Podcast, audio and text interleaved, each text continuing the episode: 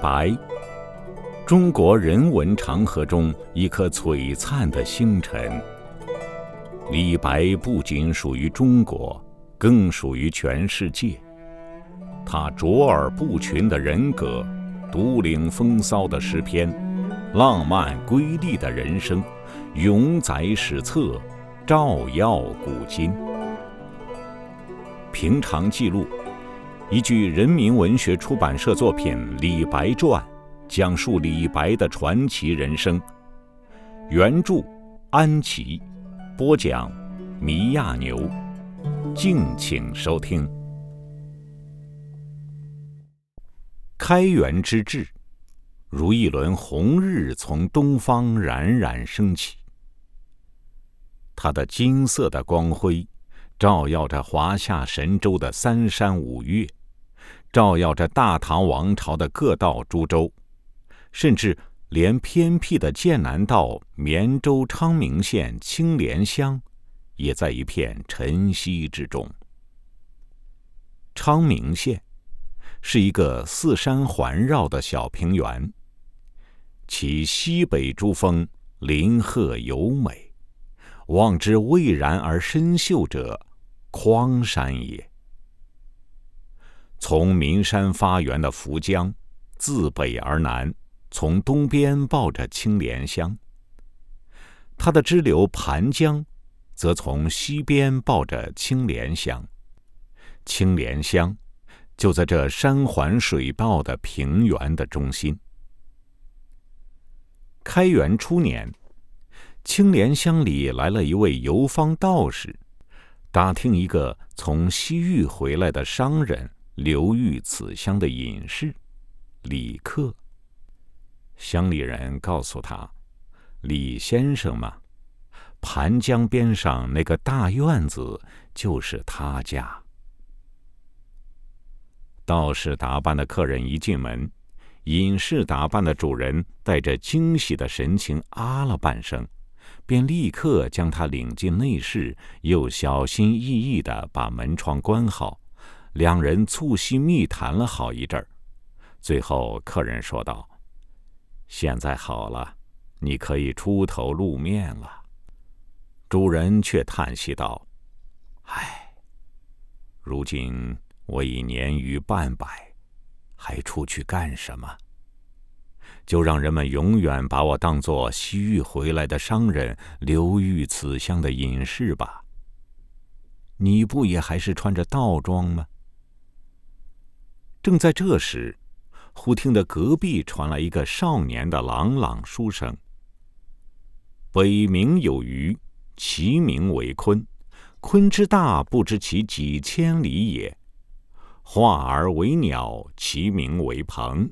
鹏之背，不知其几千里也；怒而飞，其翼若垂天之云。”分明是庄子的《逍遥游》。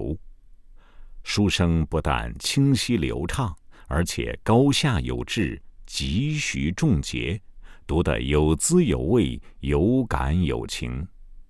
听得出来，读书的少年完全沉浸在他所读的作品中了。道士问道：“这是何人？是你的儿子吗？今年多大了？”哎。正是我那孽根祸胎，快满十五了。从这书生听来，这孩子不是很好学吗？好学倒是好学，而且已经写作了几百首诗文。他五岁发蒙识字，十岁读完了诗书，以后便不肯在儒家经典上好好下功夫，只爱杂学旁搜。楚辞、庄子，他百读不厌。可是对举业却一窍不通啊！主人一边说，一边从案上取了一本诗文稿递给客人。客人随手翻到一首《雨后望月》，便情不自禁的吟诵起来：“西郊阴霭散，开户半蝉声。”万里疏霜河，一条江链横。初时山眼白，高后海心明。未夕如团扇，长吟到五更。然后点点头，并且赞叹道：“已有凤雏态。”又随手翻到一篇《拟恨赋》，又情不自禁的念了其中两段。不及念完，他就赞叹道：“不亚江淹原作。”然后又说：“小小年纪便有如此才学，何愁日后不能高中啊？”主人却叹了一口气说。哎，他偏偏就是不愿意走科举这条路啊！他说：“帖经全靠死记硬背，算不得学问；试帖诗束缚人的性情，难有佳作。所以进士一科，尽管别人趋之若鹜，他却不屑一顾啊！明经有道等科，就更不在他眼里啦。”正在这时。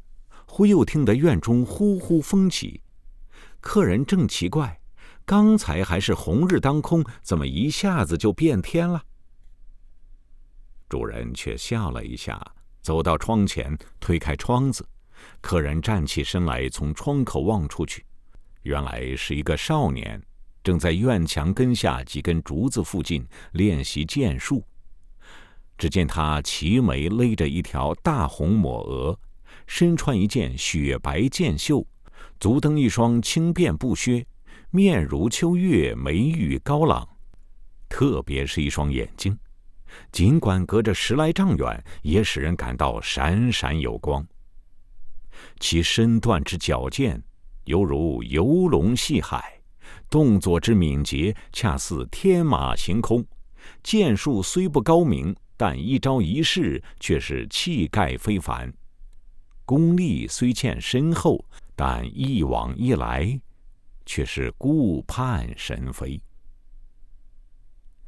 道士拍着主人的肩头说：“游子如此，足下此生可以无憾了。”主人却说：“我正为他发愁啊。”说着，又将窗户关上，转身拉客人坐下，低声说道。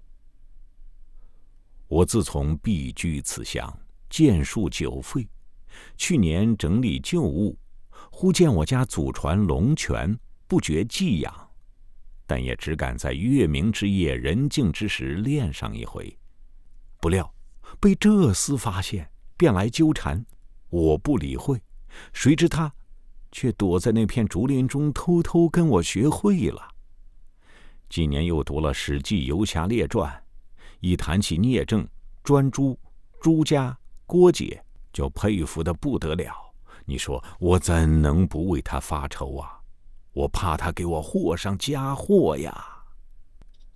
道士笑道：“所以你说他是孽根祸胎？”哈哈哈！当今开元天子广开贤路，求才如渴。此子既然能文能武，若晓之以大义，广之以见闻，何愁他不走正路？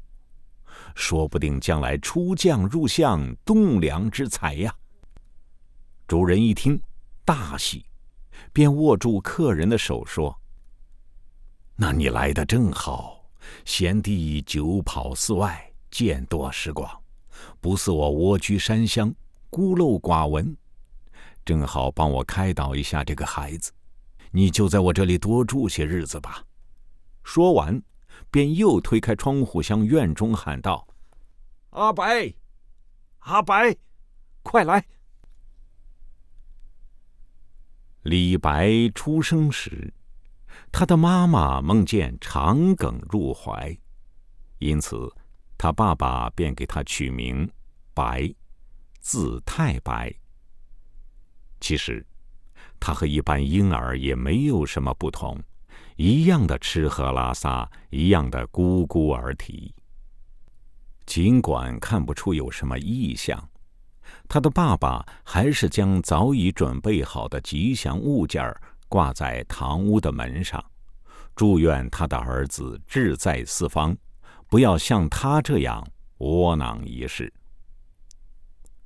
李白到了三岁时，听见大人讲神仙，他就说月亮是神仙的镜子，他还看见神仙照镜子来着。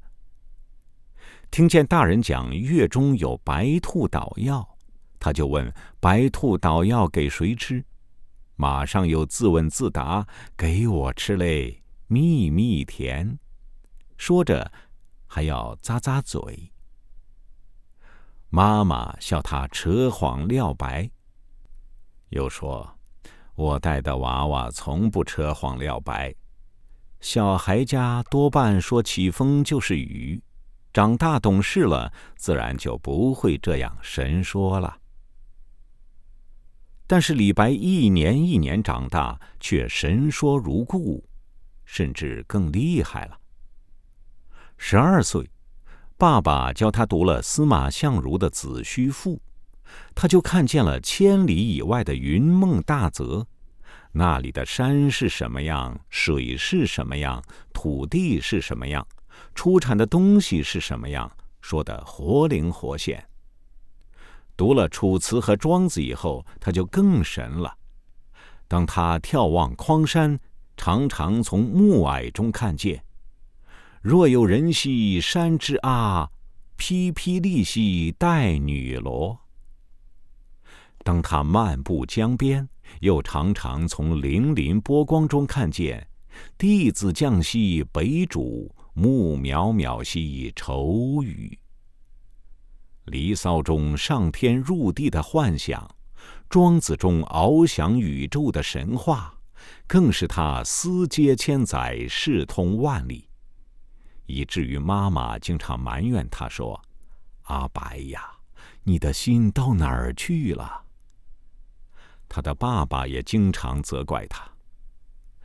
这孩子为什么总是恍兮惚兮、神不守舍呢？却没有想到，正是他教给儿子的《楚辞》《汉赋》《诸子百家》，使儿子爱好幻想的天性大大的发展起来。远方来的道士在青莲乡住了一个月，李白几乎每天不离左右。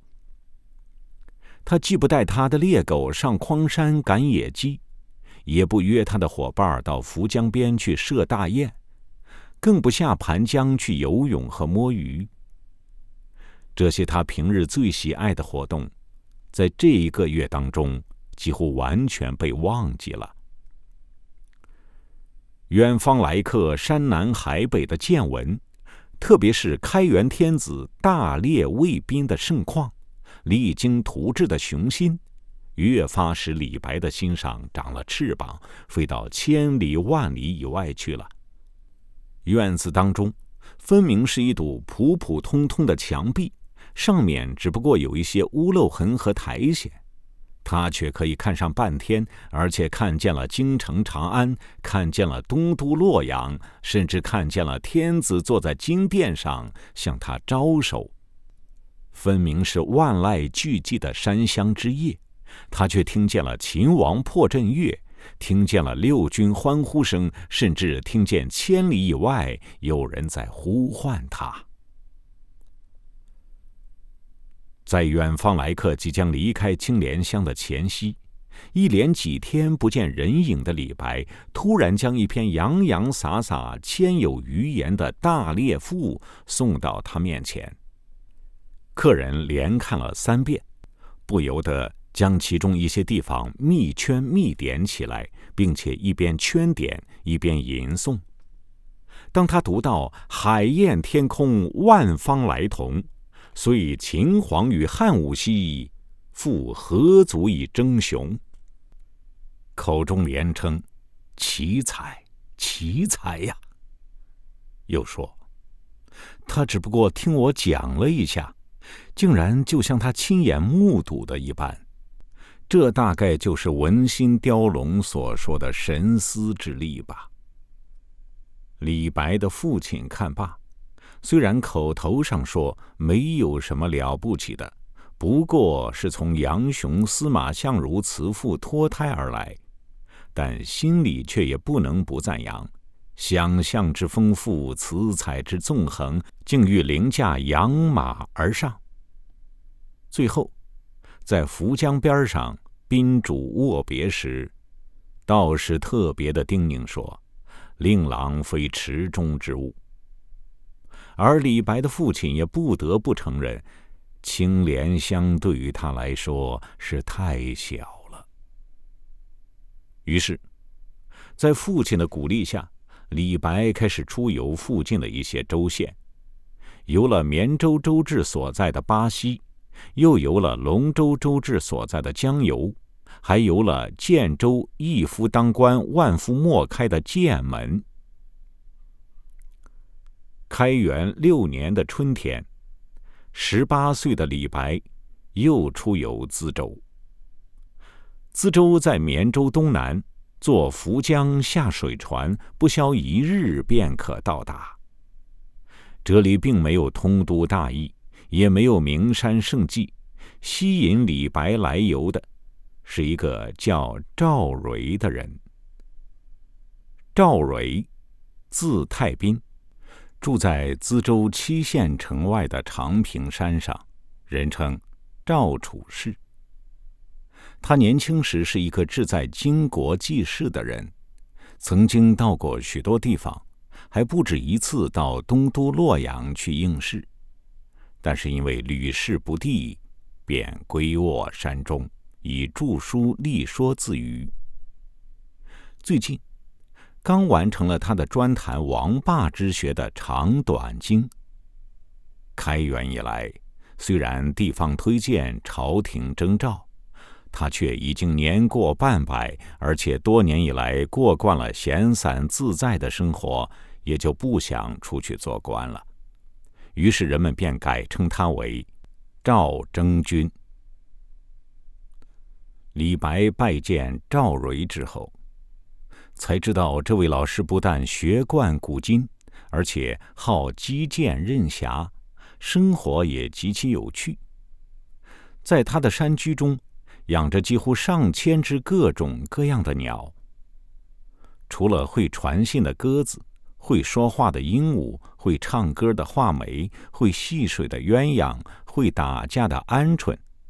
他还驯养了几十只白羽、素冠、赤足、长尾的白鹇，而且给每一只都取了名字。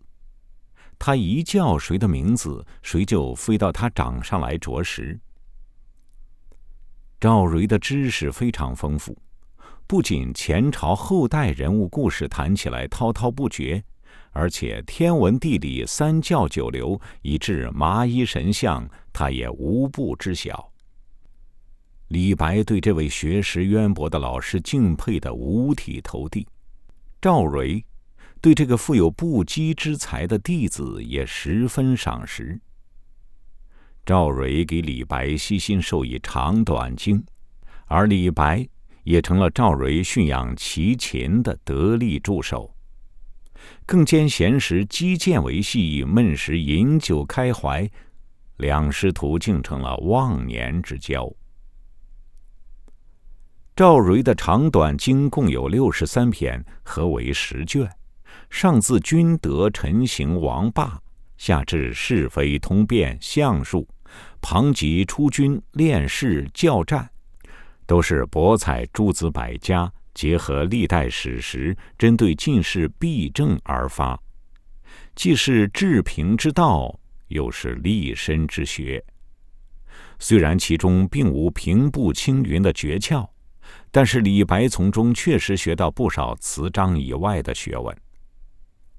赵蕊的教学方法也和一般学校不同，不是照本宣科，让学生死记硬背，而是师生共同研讨。每日里，师生二人总是少不了纵谈古今盛衰治乱，品评历代杰出人物，辅佐齐桓公九合诸侯，一匡天下的管仲。始于四方，不辱君命的晏婴；运筹帷幄之中，决胜千里之外的张良；高卧龙中，三顾始出，鞠躬尽瘁，死而后已的诸葛亮；隐居东山，笑傲林泉，起而安天下的谢安，善设奇谋诡计，为是排难解纷而亦不受赏的鲁仲连，这些都是他们共同仰慕、经常称道的对象。一年下来，这些人的名字和事迹深深地印入李白心中，李白越发有了非凡的抱负。和盖世的雄心，怎样才能实现这种雄心和抱负呢？赵蕊又以自己失败的教训现身说法。他对众人趋之若鹜的进士一科斥之为赚人数。他说：“时人都推重进士一科，谓之白衣公卿。”意思是说，凡由进士出身。便有位至公卿的前程。其实，即使考上了，也远非如此。而考进士之艰难，更是一言难尽。你听说过“三十老明经，五十少进士”的话吗？三十岁考上明经就算老了，五十岁考上进士还算小呢。多少人富有倜傥不羁之才？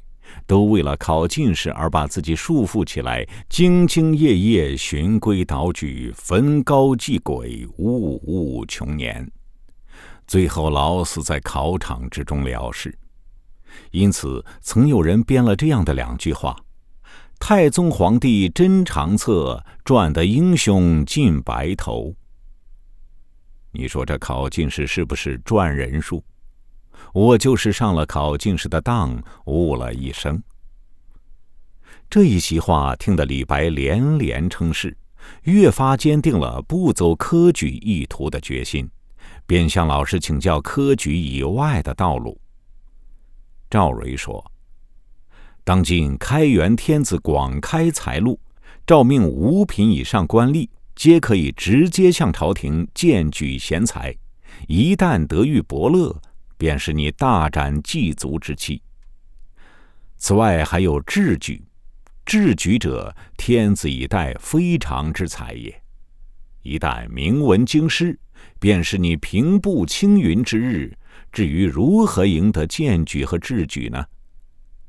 不等老师说完，李白便高声答道：“读万卷书，行万里路，遍甘诸侯，立地倾向。”于是师徒二人相视而笑，又痛饮一番。李白在离开淄州七县长平山这天夜里，做了一个梦，梦见自己变成了一只大鹏，展开遮天蔽日的翅膀，向着无边无际的太空飞去。